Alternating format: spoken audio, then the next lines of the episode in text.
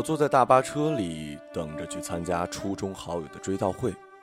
空旷的车厢里没有第二个人，我很满意。在我看来，第一个到达约定地点，无异于低调地向其他人强调着我和死者的关系特别。我稳稳实实地坐着，像个体恤的主人。打开微信群，浏览着还在堵在半路的其他老同学的抱怨。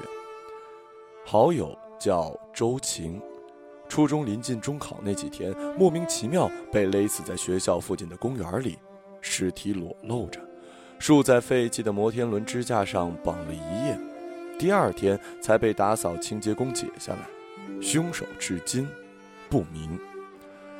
十五年过去了。他的名字上了报纸，上了电视，上了无数次网络搜索头条，成为一个著名的悬案。至今，我总是看着电视刷微博，就碰到了他。坐了一会儿，就远远地看见了当年的学生会主席，架着一台简易摄像机，一边拍一边走上车。我们将乘坐这辆车一起前往周晴的老家，参加周晴同学的第十五周年忌日追悼会。他用标准的新闻腔对着摄像机介绍道：“等他走近了，我才注意到他穿着一件滑稽的红色马甲，前后印着几个黄色的宋体字‘周晴慈善之行’。我并不奇怪，社会上以好友命名的各种慈善活动、正义小组并不少见。前不久，甚至还冒出一个周晴公益基金，说是要筹款专门用于这一类悬案的调查研究。”对这些，这个学生会主席向来是积极参与。他虽然已经年过三十，却和中学时一样，对集体活动有着近乎亢奋的热情。他把摄像头转过来让我说几句，而我并不想搭理他，只是打了个招呼，匆忙把脸转向了窗外。过了某个时间点，那帮初中同学一下子就都到了。其实每一年大家都会聚一次会，平时在微信群里也有消息不断，话题除了叙旧。互通有无，自然也少不了回忆周情或者分享案子的新动向。进入社会以后，大家都和高中、大学同学联系渐少，反而和初中同学联络不减。我感觉这些年来，周静的去世把大家紧紧地拢到了一块儿。这会儿，车厢里马上流动起各种熟络的打招呼声，倒是像极了郊游的同事。天气还好。春天的样子刚刚显露出来，太阳不温不火，车子一路往郊区深入，有几扇窗子开着，进来的也都是暖风。到底怎么回事呢？明明前一天还在准备中考的，跟我隔着一条过道的女同学开口了。我们一起回家，一人买了一瓶矿泉水，着急着回家写模拟卷子，一切都很正常。唉，第二天就那样了。说话的女同学叫吴梦。当年跟周晴上学放学同路，虽然没有亲眼见证他们在一起过，但每次同学聚会，她都会感慨提起那段路程。我到现在还记得，那条路上有几个上下坡，树很多，便利店多，我们俩总是停下来在全家买达芬和寿司卷。他的邻座问他：“周晴出事前没什么不对？”“没有。”他若有所思，紧接着补充了一些细节。嗯，他还问我借过一本辅导书呢，我让他第二天丢到我的位子上，他挺开心的，真是一点没感觉到最后会出那种事情。上一回在同学聚会的饭桌上，他补充细节是周晴要到他家去一起看一个电视剧，两人商量许久，决定作罢，等月考结束之后再看。他惋惜道。我哪晓得再也没有机会一起看了。上上回，又是周晴要跟他去江边吹吹风。每一次当他说起这些时，所有人都盯着他，不发一言的听他说完，一边滋滋惋惜，似乎这些细节提醒他们，周晴也曾经是一个活生生的人。而他们的反应又鼓励吴梦继续说下去，一直到聚会结束。这次一样。他似乎是精心搭配了衣服，乍一看没什么特别，但是耐得住细看，处处埋伏着亮点。头发也做过，看起来俏皮年轻，脸上披着不多不少一层薄薄的悲伤。所有人都全神贯注地听他，也看他。我注意到只有一个人对这边的情况并不注意，一脸置身事外。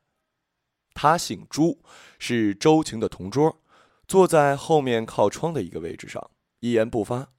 也许因为不怎么出席之前的同学聚会，显得生疏，没有人与他说话，他也不搭理任何人。但是我还是把他认出来了。在吴梦说话的时候，学生会主席一直举着相机在拍。等他说完，他就把相机转向了我。呃，你有什么线索吗？他叫了一下我的名字。你和周晴的关系也是很好的。我当然和他关系很好，我们曾经做了很长时间的笔友。无聊又寂寞的初中时光，我们通过信纸把自己毫无保留地倾吐给对方。没有人比他更懂我，也没有人比我更懂他。可以说，今天到场的同学当中，没有人比我更为他的死而感到遗憾的。包括吴梦，所以我说，我早就感觉到了。我本来不想说的。进入社会以后，繁复的人际关系使我觉得吃力。我逐渐养成了能避免和人交集就避免的习惯。每一次同学聚会，我都不会多说，何况我总觉得那是我和周晴两个人的事儿。我只会在一个博客里日复一日地写信给他。就像那个时候一样，把我的心事倾吐给他，作为一种精神寄托。但这次我看了吴梦一眼，决定开口。我们是笔友，什么都会跟对方说，没人比我了解他。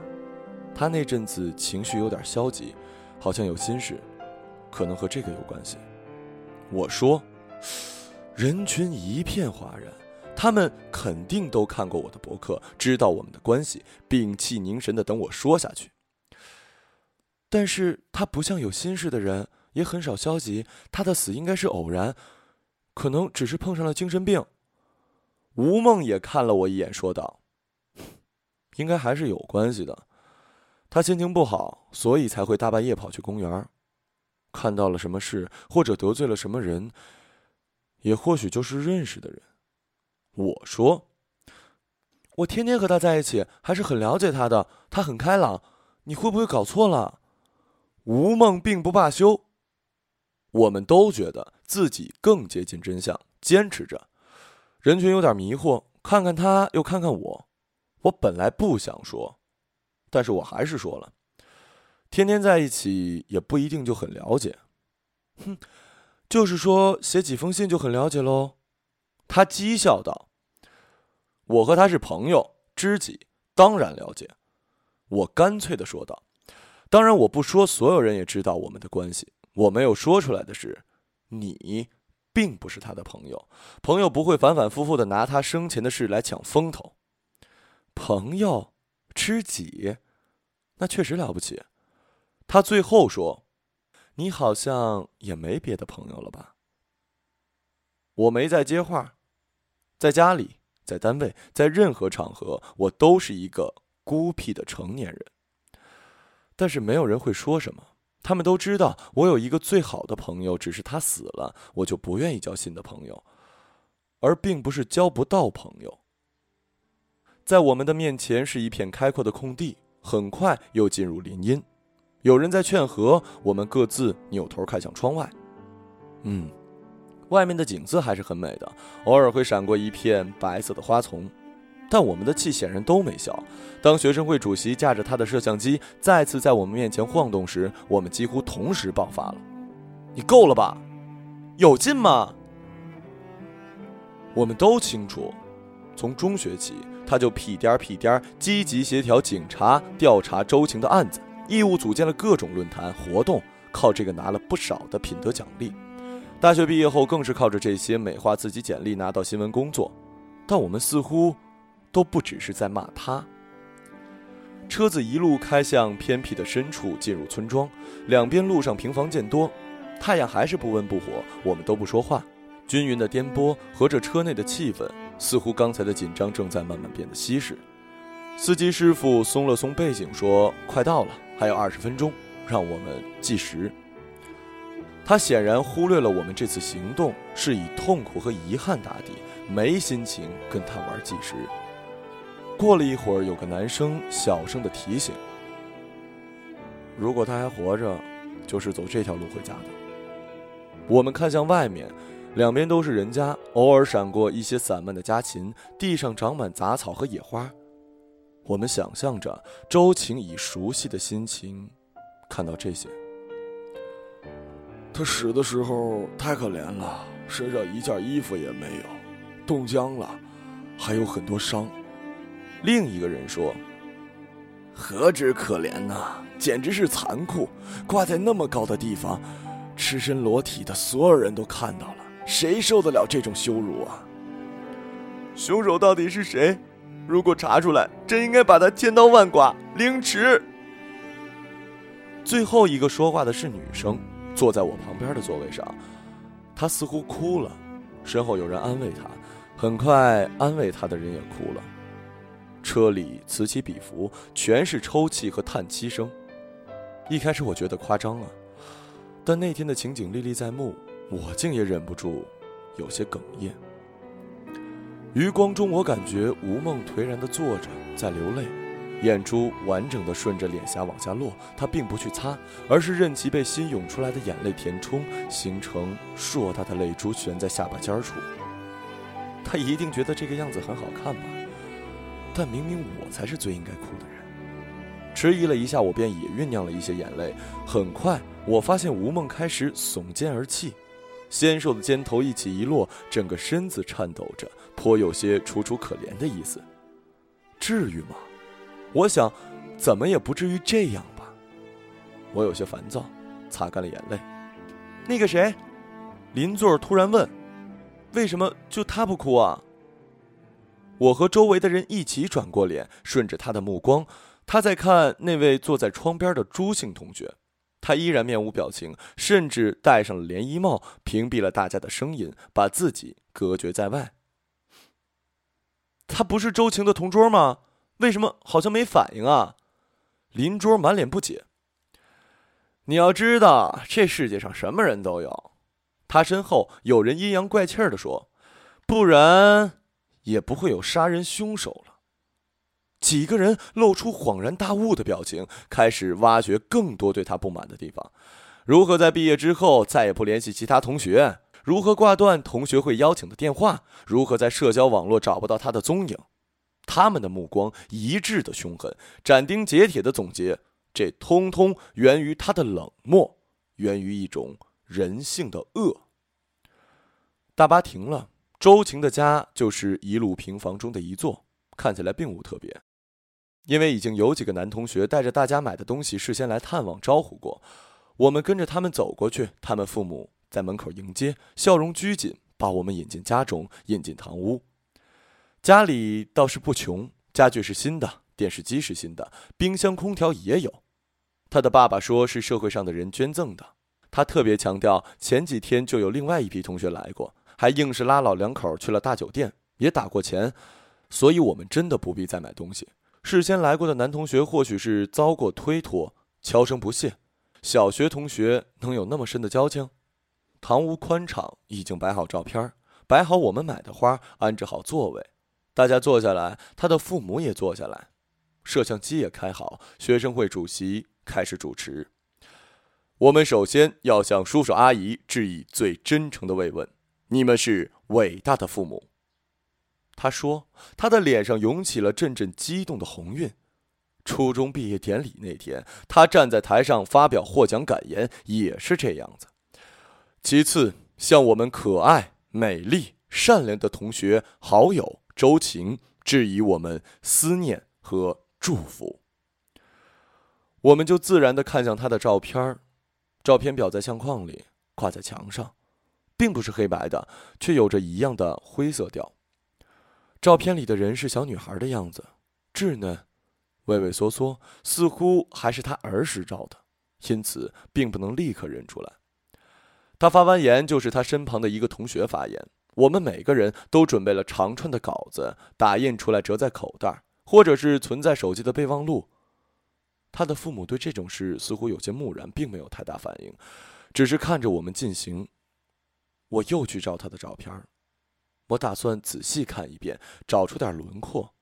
照片也许真的太久了，颜色有些晕染，但还是能看清楚他的眉眼，脸盘是小的，下巴有一些婴儿肥，眼睛不大，但是很亮，鼻子跟嘴巴该在哪里就在哪里，并不突兀。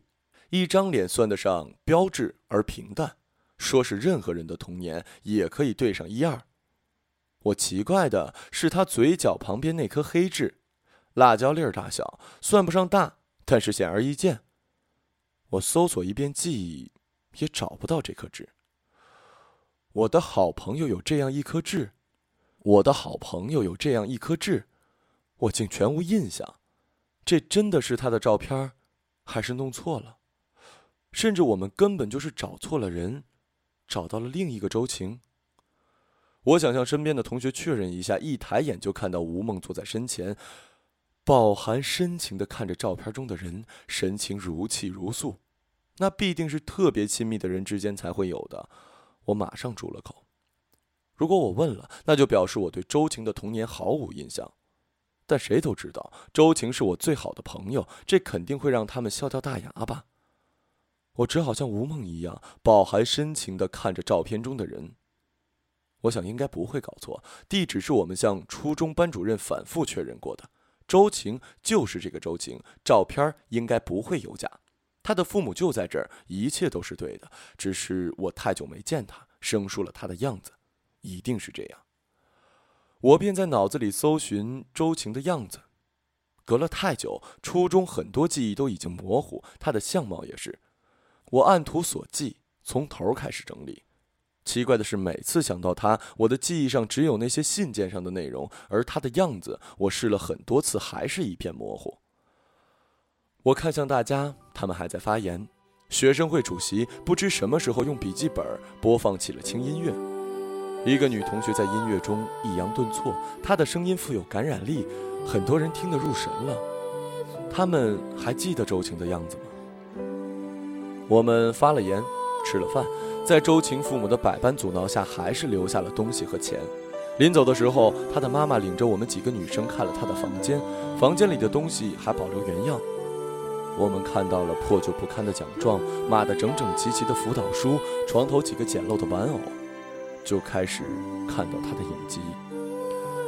从小到大，从幼儿园第一张入学照到小学毕业照，竟然真的每一张都有一颗痣。而照片中的人，我通通没印象。我不露声色，只是跟着大家往下看。接着，就看到了那张初一郊游合照，照片上方烫着学校和班级的名字。那不是我们的母校，照片上的同学也并不是我们。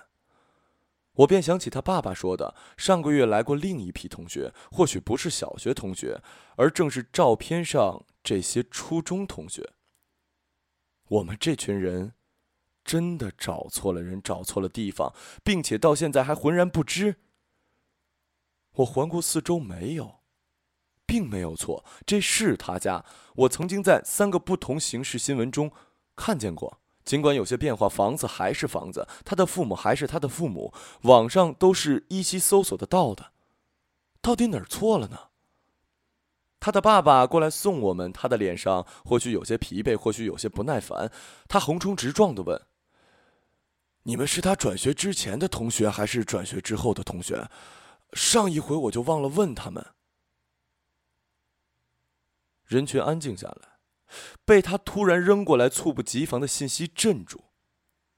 我们被迫要去面对的是一个久经回避的事实。